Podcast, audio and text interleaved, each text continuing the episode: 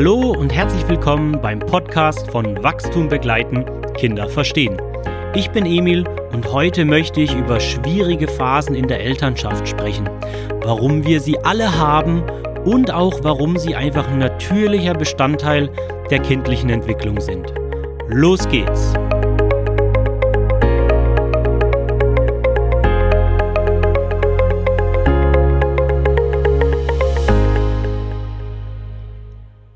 Immer wieder tauchen sie urplötzlich auf. Phasen, in denen einfach jede Interaktion mit unseren Kindern von heute auf morgen schwierig wird. Ich hatte dazu auch schon mal einen Blog-Eintrag geschrieben und auch schon ein Mini-E-Book erstellt. Das kann ich euch nur empfehlen. Da gehe ich auch nochmal auf ein paar Aspekte ein bisschen tiefer ein, die ich hier im Podcast nicht besprechen möchte. Aber ich merke immer wieder, wie mich das Thema einholt, auch in meiner eigenen Elternschaft. Ich saß erst vor einigen Wochen da und habe mir mein eigenes E-Book durchgelesen und gedacht, Mann, da habe ich aber ganz schön tolle Sachen reingeschrieben, weil sich die Punkte immer wieder zu vergegenwärtigen in den Zeiten, in denen es schwierig ist, einfach unglaublich dabei helfen kann, an den grundlegenden Prinzipien und unserer Haltung gegenüber den Kindern festzuhalten. Ich spreche ja immer gerne von Ruckelphasen, also einfach Phasen, in denen es wirklich einfach holprig und rucklig ist. Und das Allerwichtigste vorweg, meistens bedeutet es nicht unbedingt, dass irgendjemand was falsch macht oder dass etwas falsch läuft. Es ist so wichtig, dass wir uns immer vergegenwärtigen im Laufe der Jahre, dass solche Phasen einfach natürlicher Bestandteil von Entwicklung und von Beziehung sind. Und äh, in unserer Eltern-Kind-Beziehung haben wir eben beides. Wir haben eine intensive Beziehung zwischen uns und dem Kind und wir haben ein sich sehr rasant entwickelndes Individuum. Und diese beiden Faktoren sorgen dann einfach dafür, dass es einfach immer wieder zu diesen holprigen und schwierigen Phasen kommt. Und das alleroberste Gebot wäre sozusagen für mich Vertrauen. Einfach Vertrauen darin, dass es tatsächlich nur eine Phase ist und dass es im Laufe der Zeit, das können natürlich Tage sein, das können Wochen sein, das kann niemand vorhersagen, aber im Laufe der Zeit wird sich das wieder einfinden und da wird sich wieder eine Harmonie entwickeln. Und alles, was wir dafür tun müssen, ist einfach nur diese Phase auszuhalten und in Beziehung zu bleiben. Wir müssen nicht strenger werden, wir müssen nicht lauter werden, wir müssen nicht alles auf den Kopf stellen, sondern es einfach aushalten. Häufig entsteht da so eine Angst, dass wir jetzt komplett dagegen steuern müssen, sonst entgleitet uns das Ganze und dann geht's in eine völlig falsche Richtung. Aber eigentlich ist dem nicht so. Eigentlich können wir darin vertrauen und genau euch mehr in das Vertrauen zu bringen. Dafür habe ich die Artikel geschrieben, dafür gibt's dieses Mini-E-Book und dafür gibt's auch jetzt hier diese Podcast-Episode. Vielleicht höre ich sie in einigen Monaten selber nochmal nach, weil ich selber wieder an einem Punkt bin, wo es einfach schwierig wird, wo man einfach wieder so eine kleine Stütze braucht, damit man einfach auf diesem Weg bleiben kann. Und damit wir tatsächlich vertrauen können und dass einfach diese Phasen einfach aushalten können, braucht es einfach ein grundlegendes Verständnis, warum diese Phasen überhaupt auftauchen und warum sie sogar notwendig sind als natürlicher Bestandteil von Entwicklung. Denn nur wenn wir Vertrauen darin haben, dass es einfach ein natürlicher Bestandteil ist und er einfach dazugehört, dann können wir tatsächlich einfach dieser natürlichen Entwicklungsdynamik vertrauen, anstatt die ganze Zeit zu kontrollieren und gegenzusteuern. Und wir versuchen das immer an Phasen festzumachen, die Trotzphase, die Pubertät, jetzt gibt's ja die Wackelzahnpubertät. Und natürlich sind es alles Phasen, wo es eine gewisse Spitze gibt, aber letztendlich ist es eine ganz grundlegende Dynamik, auf die wir uns immer wieder einstellen müssen. Und der Grund, der sich dahinter verbirgt, ist eigentlich relativ simpel. Unsere Kinder wachen im Prinzip nie als die Personen auf, als die sie zu Bett gegangen sind. Ja, denn wenn sie am nächsten Morgen aufstehen, haben sie die gesammelten Erfahrungen eines ganzen Tages in sich und Dementsprechend, da sie ja noch so viele Erfahrungen zum ersten Mal machen und sie so, so intensiv damit ähm, beschäftigt sind, macht es natürlich auch eine große Veränderung, die wir Erwachsene natürlich so nicht mehr haben, es sei denn, es ist ein ganz besonderes Erlebnis. Unsere Veränderungen sind dann natürlich nach vielen Jahrzehnten einfach ein bisschen marginaler.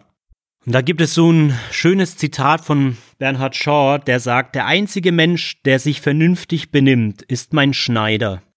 Er nimmt jedes Mal neu Maß, wenn er mich trifft, während alle anderen immer die alten Maßstäbe anlegen, in der Meinung, sie passten auch heute noch. Das trifft es so genau. Nur weil etwas mit unseren Kindern in der Vergangenheit gut gepasst hat oder gut funktioniert hat, ist das überhaupt keine Garantie dafür, dass das heute oder morgen noch gilt. Einfach aus dem Grund, weil sie sich so rasant entwickeln. Das können offensichtliche Entwicklungssprünge sein, wie das Laufen und das Sprechen, wo sich die Welt der Kinder von heute auf morgen enorm verändern kann. Plötzlich können sie Dinge erreichen, die sie vorher nicht erreichen konnten.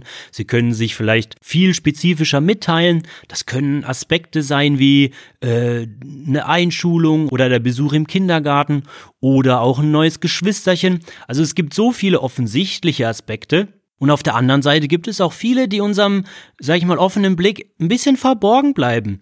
Und einer davon sind im Prinzip die Entwicklung der Bindungsstufen. Immer wenn Kinder in ihrer Bindung tiefer gehen, dann sorgt das auch erstmal für einen gewissen Zugewinn an Verletzlichkeit. Also wenn Kinder auf dieser Stufe der Wertschätzung besonders empfänglich sind, dann sind sie auch besonders verletzlich auf der Stufe. Das heißt plötzlich jedes, jedes Zeichen von Missgunst oder Missfallen, sei es nur ein kleines Augenrollen oder ein Seufzen von uns oder sonst irgendwas, kann schon einfach verletzend wirken. Und wir hatten das im Prinzip in den letzten drei Jahren häufig so einen Monat vor Weihnachten, wo man ganz genau gemerkt hat, da ist so eine besondere Verletzlichkeit da und die hat erstmal die Wochen ein bisschen schwieriger gemacht, aber man konnte dann, wenn man das ausgehalten hat, auch immer merken, wie da so eine ganz starke Verbindung auf einer neuen Stufe war. Sei es jetzt über die Loyalität, sei es über die Zugehörigkeit, Wertschätzung oder auch Liebe. Und ganz wichtig ist eben, dass diese Phasen einfach tatsächlich über Nacht kommen können. Und das hatten wir erst vor ein paar Monaten. Das war noch an dem einen Tag, war alles in Ordnung. Und ab dem nächsten Tag, das ging schon morgens los. Ja, das war ein Katastrophentag, weil darauf müssen wir uns natürlich erstmal einstellen.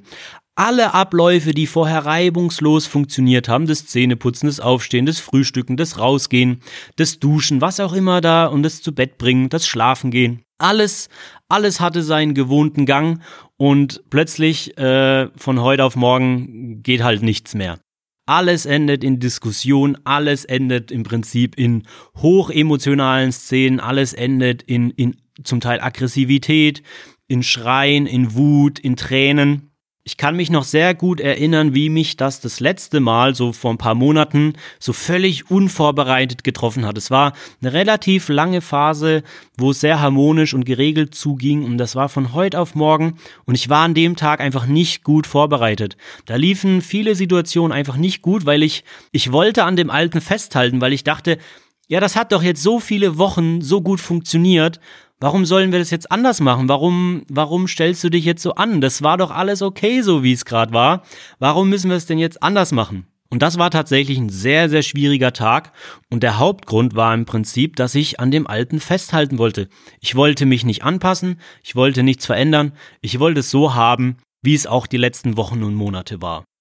Und das ging aber nicht. Denn vor mir stand nicht dieselbe Person aus den letzten Wochen und Monaten. Es stand eine völlig neue Person vor mir. Ja, und diese Person hat eben nicht mehr in diese Form gepasst, die ich in meinem Kopf noch von ihr hatte. Und das hat eben vor allem in den ersten beiden Tagen zu enormer Reibung geführt. Und gleichzeitig habe ich gemerkt, wie es am dritten und vierten Tag, als ich das sozusagen auch akzeptiert hatte, dass wir jetzt ein paar Sachen einfach anpassen müssen. Wir müssen nicht alles auf den Kopf stellen, wir müssen es nicht komplett anders machen, aber wir müssen einfach schauen, was braucht es für kleine für kleine Veränderungen an den, an den Stellschrauben. Ja, sei es jetzt vielleicht irgendwas eine Stunde vorzuverlegen oder nachzuverlegen oder auch auf eine gewisse Sache für einen Zeitraum zu verzichten. Das war zum Beispiel, eigentlich war das so etabliert zu dem Zeitpunkt, dass auch unser Sohn nach dem Abendessen das Geschirr in die Küche trägt und das hat dann in den ersten beiden Tagen natürlich überhaupt nicht geklappt.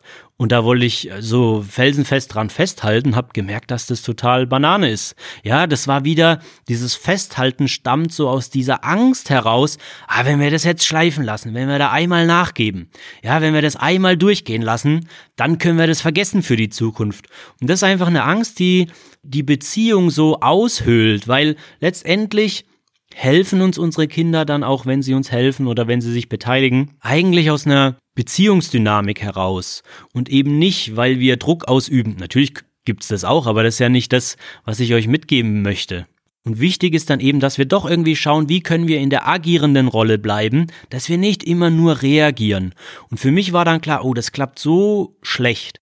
Und das ist so viel Aufreibung um ein, eine Sache, die nicht so essentiell ist.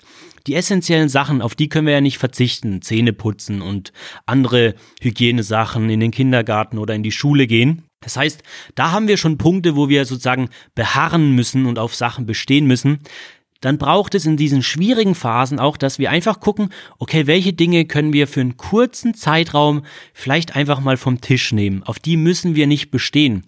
Und für, für mich war das zum Beispiel eben genau sowas, wo ich gesagt habe, okay, diese Woche ähm, räume ich den Tisch ab und nächste Woche probieren wir es neu, weil es hat so viel Reibung erzeugt, das war es auch gar nicht wert, weil da ging es dann nur noch um Prinzipien und ähm, das hat mehr Schaden an der Beziehung angerichtet oder einfach generell für mehr schlechte Energie gesorgt, als einfach notwendig war. Und meistens war es ja auch noch in dieser Abfolge, wir haben den Tisch abgeräumt und mussten dann oder wollten dann zum Zähneputzen und das war überhaupt, das war totaler Quatsch. Also erst Stress beim Tisch abräumen, um dann Stress beim Zähneputzen zu haben, das war es mir einfach nicht wert. Und da ich natürlich das Zähneputzen nicht weglassen kann, war meine Entscheidung eben, okay, dann, dann lasst es, dann mache ich das mit dem Tisch erstmal eine Woche und ab nächstem Montag ähm, probieren wir es nochmal einfach wieder so wie vorher. Und das hat dann auch ganz gut geklappt. Es gab natürlich keine Garantie, dass das dann am nächsten Montag klappt. Aber auch dann, wenn, wenn der Tag gekommen wäre, hätte ich halt schauen müssen, was braucht es für eine Anpassung. Und ich glaube, bei all den Sachen, die man dazu noch sagen könnte, und ich habe ganz viele Tipps auch in dieses Mini-E-Book reingeschrieben, denn den Link mache ich in die Show Notes rein. Da kann man natürlich noch auf ganz, ganz viele verschiedene Dinge achten. Aber ich glaube, auf der Hauptebene müssen wir eben uns darauf fokussieren, was wir tatsächlich kontrollieren können. Und da wir das Kind in den Phasen sowieso relativ schlecht kontrollieren können, weil es einfach ganz wenig Beziehungsenergie hat in diesen Phasen, ist das Einzige, was wir tatsächlich richtig gut kontrollieren können, sind wir selber. Und da müssen wir auch unseren Fokus drauf legen, was kann ich denn tun? Muss ich auf diesen Sachen bestehen? Das ist so, glaube ich, in den ersten Tagen der wichtigste Umstellungspunkt, dass wir unseren Fokus nicht immer nur auf die Kinder haben, wie kriegen wir den dazu, wie kriegen wir das dazu, sondern auf uns selber. Was kann ich denn tun? Wo kann ich denn nachgeben? Wo kann ich denn einen Schritt zurücktreten? Wo kann ich denn auf das Kind einen Schritt zukommen? Und all diese Sachen. Also wo ist mein Handlungsbereich, wo ich tatsächlich ähm, selbstbestimmt schalten und walten kann, ohne dass ich darauf angewiesen bin, dass das Kind kooperiert? Denn in diesen Phasen ist ja eben die Kooperation sehr gering, die Kooperationsbereitschaft. Und deswegen müssen wir drauf schauen, wie komme ich denn durch den Tag, dass ich möglichst wenig auf die Kooperationsbereitschaft des Kindes angewiesen bin, weil die ist ja gerade sowieso nicht da. Wenn ich mir den Tag so strukturiere, dass ich ununterbrochen auf die Kooperationsbereitschaft angewiesen bin, ja, dann habe ich einen langen Tag vor mir. Und im Prinzip der Einzige, der darüber bestimmt, wie dieser Tag tatsächlich dann abläuft, sind wir selber. Also das ist ja auch die gute Nachricht. Also wir haben es in der Hand, den Tag so zu gestalten, dass wir eben möglichst wenig Konflikte über den Tag haben. Und wir müssen uns eben auch mit unserer Angst auseinandersetzen, dass das jetzt irgendwie komplett in falsche Bahn läuft, wenn wir da eine Ausnahme machen und all diese Dinge. Das ist ja alles was, das müssen wir mit uns austragen. Und da möchte ich euch einfach mitgeben, deswegen so der Anfang. Es geht darum, auch in diesen Phasen auf der Seite des Vertrauens zu bleiben und nicht auf diese Seite der Angst zu wechseln, weil dann kommt Kontrolle, dann kommt Druck, dann kommt Zwang, dann agieren wir aus so einer Angstdynamik und sind eigentlich gar nicht mehr so Herr unserer Handlungen oder Herrin unserer Handlungen. Und das gilt es so gut es geht zu vermeiden. Ja, und was ist jetzt eigentlich so diese treibende Kraft, die immer wieder zu diesen Phasen führt? Also ich hatte ja davon gesprochen, dass natürlich Kinder sich in dieser rasanten Entwicklung befinden. Und was es letztendlich ist, ist dieses große Spannungsfeld zwischen Verbindung und Abhängigkeit auf der einen Seite und dem Streben nach Autonomie auf der anderen Seite. Und es ist so wichtig, dass wir unsere Kinder und ihre Entwicklung durch diese Brille betrachten können, denn sie kommen als so ultra abhängiges Wesen auf die Welt Und auf der anderen Seite sollen sie nach einigen Jahren oder auch nach einem Jahrzehnt oder zwei absolut selbstständige Individuen werden. Und auf diesem Pfad gibt es halt eine Riesenspannung. Und Kinder bewegen sich eigentlich immer in so einem Wechselspiel zwischen den beiden Polen. Also deswegen gibt es auch immer in der gesunden Entwicklung Phasen von Harmonie und Phasen dieser Spannung, also diese Ruckelphasen. Und in diesen Ruckelphasen ist eben in der Regel die Beziehungsenergie, die Bindungsenergie relativ gering, weil sich die Kinder enorm stark auf diesem Pol der Autonomie positionieren. Also es geht ganz stark darum, meine Ideen, mein Willen, meine Vorstellung, ja, so sollte das ablaufen. Das ist ja wichtig, dass sie das haben, aber es macht natürlich, solange sie noch in dieser kleinkindlichen Abhängigkeit sind, macht es das natürlich schwierig und das sorgt einfach für diese Spannung. Und so ein bisschen können wir diese Spannung rauslassen, indem wir ihnen tatsächlich in diesen Phasen einfach so viel Autonomie wie möglich zugestehen und einfach im Hinterkopf behalten, dass das eben nur eine Phase ist und nach ein paar Wochen in der Regel werden sie wieder langsam auf diesen, auf diesen Pol der Verbundenheit, der Bindung, der Abhängigkeit, der Orientierung wieder umschwenken. Und dann wird es wieder viel mehr körperliche Nähe geben. Dann werden sie uns ein bisschen mehr hinterherlaufen und folgen und auf unsere Anweisungen hören und kooperieren. All diese Eigenschaften treten dann einfach wieder ein paar Wochen später verstärkt zum, zum Vorschein und wieder nach ein paar Wochen und Monaten kommt wieder der nächste Schwung, wo, wo so ein kleiner äh, Autonomieimpuls wieder stärker wird. Und im Prinzip, das ist wie eine Wellenbewegung im Meer, ja. Also es gibt wie so eine Ebbe und eine Flut. Es geht vor und zurück und vor und zurück. Und je besser wir uns an diesen Rhythmus anpassen können, und auch da ist wieder jedes Kind hochgradig individuell. Es gibt Kinder, die haben das vielleicht in den ersten zehn Jahren vier oder fünfmal. Es gibt Kinder, die haben das alle zwei Monate, so eine, so ein Wechsel. Da kann man überhaupt keine, keine, klaren, pauschalen irgendwie Empfehlungen geben, was, was da ist, sondern es ist hochgradig individuell. Und letztendlich kommt es ganz stark darauf an, irgendwie wie die Anlagen des Kindes sind und wie es sich entwickelt. Es gibt eben Kinder, die streben viel, viel mehr und öfter und stärker nach Autonomie. Und es gibt eben Kinder, die sind mehr auf diesem Pol der Verbundenheit zentriert. Und so dieses Autonomiestreben, das hat eher so eine, so eine lockere, so einen lockeren Gang. Ja, und viel mehr als es akzeptieren können wir nicht machen. Das ist eben unser Kind und unsere Beziehung. Und je mehr wir dahin kommen, das einfach so zu akzeptieren, natürlich können wir uns wünschen, dass es weniger anstrengend ist und dass wir mehr harmonische Phasen haben und, und, und. Letztlich führt es nur zu noch mehr Frustration in uns, die wir dann in unsere Beziehung tragen zum Kind. Ja, wir müssen zu dem Punkt kommen, dass wir es einfach akzeptieren können, dass es so ist, wie es ist. Und da stellt sich natürlich die Frage, wenn es so ein natürlicher Bestandteil ist, woran erkenne ich denn, ob das jetzt tatsächlich nur so eine Entwicklungsphase ist, so eine Ruckelphase, oder ob es einfach grundlegende Probleme in der Eltern-Kind-Beziehung gibt. Und der große Unterschied ist eben, dass diese Entwicklungsschübe, diese Ruckelphasen erstens sehr abrupt und plötzlich auftreten und eben, dass es davor häufig eine relativ lange Phase, also das lang ist auch sehr relativ, Wochen, Monate, einfach von harmonischerem Zusammenleben einfach da war.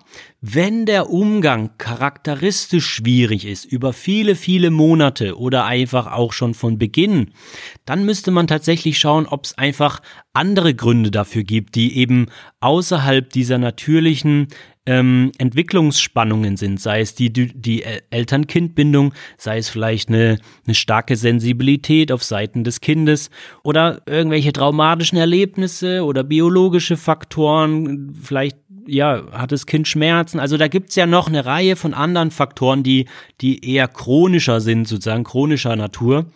Und die sind halt stark zu unterscheiden ähm, von, von den Entwicklungsrucklern. Einfach die treten sehr abrupt auf und wir können uns noch dran erinnern, dass es davor eigentlich eine sehr harmonische oder deutlich harmonischere Phase gab.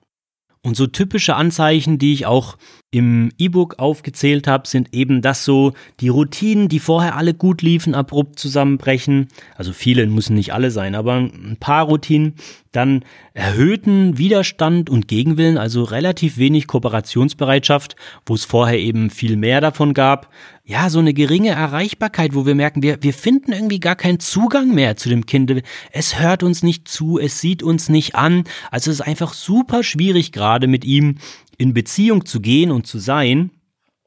Natürlich eine irrationale Emotionalität, also wo wir merken plötzlich auf, auf, aufgrund der allerkleinsten, banalsten Dinge kommen da enorme Emotionen, vor allem auch eben Aggressivität ähm, oder, oder Tränen und Trauer hervor, wo wir vorher das Gefühl hatten, eigentlich war das Kind viel weiter. Es können auch Aspekte sein wie dass Kinder plötzlich nicht mehr so viel laufen wollen, dass Kinder ähm, andere Schlafrhythmen haben, vielleicht haben sie vorher besser geschlafen und schlafen plötzlich etwas schlechter. Das kann sich auch in der Sprache ausdrücken, dass sie vielleicht wieder viel kindlicher sprechen, als ihr eigentliches Sprachniveau gerade ist. Also da gibt es eine Reihe von verschiedensten Sachen und so das typische Anzeichen ist eben, dass es relativ abrupt ist und dass es eben davor einfach anders war. Und eben, dass es nicht charakteristisch ist, dass wir so, so Schwierigkeiten haben im Umgang mit diesem Kind. Wenn es charakteristisch ist, dann äh, müsste man halt auf, auf andere Punkte schauen. Dann bräuchte es tatsächlich vielleicht eine Beratung oder, oder irgendwas derartiges. Aber ich würde sagen, tatsächlich in den allermeisten Fällen sind es eben so typische Entwicklungsruckler, wo wir, und das ist die gute Nachricht, ich finde es total erleichternd, wenn ich das jedes Mal wieder selber nachlese und auch wenn ich das jetzt ausspreche, dass wir tatsächlich, wir müssen nicht entgegensteuern, wir müssen es nicht gerade biegen, wir müssen uns jetzt nicht tausend Sachen ausdenken, wie das wieder ins Lot kommt, sondern wir müssen einfach, so gut es geht, die Beziehung aufrechterhalten, den Druck rausnehmen und abwarten. Es ist tatsächlich eine Phase, in der wir so gut es geht einfach Zeit schinden, dass wir einigermaßen gut durch den Tag kommen, ohne allzu große Schäden an der Beziehung auszurichten. Das ist das Motto Nummer eins, das sollte uns leiten. Also wie können wir jetzt hier durch diese Tage oder, oder auch Wochen äh, kommen, ohne irgendwelche großen Schäden anzurichten, indem wir ständig Situationen eskalieren, sondern stattdessen eben schauen, wo können wir so gut es geht deeskalieren, Druck rausnehmen, von mir aus auch auf Sachen verzichten, auf die wir normalerweise bestehen würden. Also so Sachen, die mir so einfallen, ist so Zimmer aufräumen. Wer auf die Idee kommt, in solchen Phasen, ja, Kinder auch noch dazu zu bewegen, ihre Zimmer aufzuräumen, der hat halt einfach mal das selber initiiert, dass es da einfach enorm viel Stress und Reibung geben wird. Das heißt nicht, dass wir generell darauf verzichten müssen oder dass es kein Wert sein darf oder sonst irgendwas, sondern einfach, dass wir in diesen Phasen, wo wir merken, dass sowieso alles schwieriger wird, einfach auf solche Sachen verzichten, die nicht essentiell notwendig sind. Und damit machen wir uns einfach das Leben leichter. Und wir haben ja im Hinterkopf, dass es nicht darum geht, das generell fallen zu lassen, sondern einfach nur diese Phase zu überstehen und dann können wir es wieder reinbringen. Und dann haben wir auch, wenn die Phase rum ist, sind wir ja wieder gut in Beziehung, dann sind Kinder wieder empfänglich, dann wollen sie kooperieren, dann haben sie gute Absichten. Und dann können wir das wieder reinbringen. Wir brauchen da keine Angst zu haben. Und bevor ich jetzt am Schluss ankomme, ist noch einer der wichtigsten Tipps, die ich euch geben kann und die ich auch mir selber geben kann, falls ich das in einigen Wochen oder Monaten anhöre ist tatsächlich Pausen zu finden. Das ist einfach undiskutabel saumäßig anstrengend, ein Kind in solchen Phasen zu begleiten. Und es ist einfach unmenschlich, das Tag für Tag, Woche für Woche alleine zu machen oder größtenteils alleine zu machen. Das ist dann, wenn, wenn ihr euch da ausgebrannt und fertig fühlt und kraftlos und am Ende, ja, dann merkt man, dass ihr einfach Menschen seid, ja, weil das ist einfach fast eine übermenschliche Aufgabe und es ist aber auch gleichzeitig eure eigene Verantwortung für Entlastung zu sorgen. Ja, das ist, das ist Teil der Selbstfürsorge und da könnte man, und da kann man natürlich viel sagen, ja, und das passt nicht und das passt nicht und so und so und so ist unsere Situation. Da gibt's natürlich super viele individuelle Situationen, aber letztendlich kann euch da niemand anderes helfen oder unterstützen, also euch Hilfe zu holen, als ihr selbst. Ja, das kann dann auch mal sein, vielleicht habt ihr die Schwiegermutter, wo ihr einfach vielleicht doch nicht so ganz in Ordnung damit seid, wie sie mit dem Kind umgeht oder was auch immer. Aber wenn ihr einfach zwei Stunden Pause braucht, dann, dann müsst ihr halt auch mal das Kind vielleicht zu jemandem geben, wo ihr einfach sagt, ah ja, also so ganz toll finde ich den Umgang nicht, aber einfach auch mal suboptimale Lösungen annehmen. Hauptsache, ihr habt dann einfach ein bisschen Zeit, euch zu regenerieren, Akkus aufzuladen und bitte in der Zeit keine Hausarbeit machen. Es sei denn, das lädt eure Akkus auf. Ja, es ist generell schwierig, Kinder schon zu begleiten, einfach im Normalzustand, wenn bei uns die Akkus leer sind oder wir auf dem Zahnfleisch gehen. Und dann in solchen Ruckelphasen, das ist dann einfach tatsächlich fast unmenschlich. Das, das ist einfach nicht zu schaffen. Und dann ist es auch verständlich, wenn ihr euch da befindet und ihr denkt, ja, das schaffe ich nicht. Ja, weil es einfach auch fast nicht geht. Es geht schon, aber es ist eben einfach mit einem hohen Preis verbunden. In der Regel geht es dann auf unsere Kosten. Und das muss eben nicht sein. Es ist gut, dass es nicht auf Kosten der Kinder geht, aber es muss auch nicht auf unsere Kosten gehen. Und das war auch schon mein Schlusswort für heute. Ich hoffe, wenn ihr das hört und ihr seid in einer schwierigen Phase, ich hoffe, das konnte euch weiterhelfen. Oder wenn ihr andere Eltern kennt, die vielleicht gerade in so einer schwierigen Phase sind und denen die gesprochenen Worte auch weiterhelfen können oder eben auch, lest euch ruhig bitte noch das E-Book durch. Da stehen auch nochmal ein paar super Tipps drin, die ich hier nicht ansprechen konnte aufgrund der Zeit. Dann gebt's bitte weiter. Je mehr Menschen diese Botschaft erreicht, desto besser. Damit bin ich am Ende der heutigen Episode. Wenn euch der Podcast oder die Episode gefallen hat, dann helft mit, noch mehr Leute zu erreichen.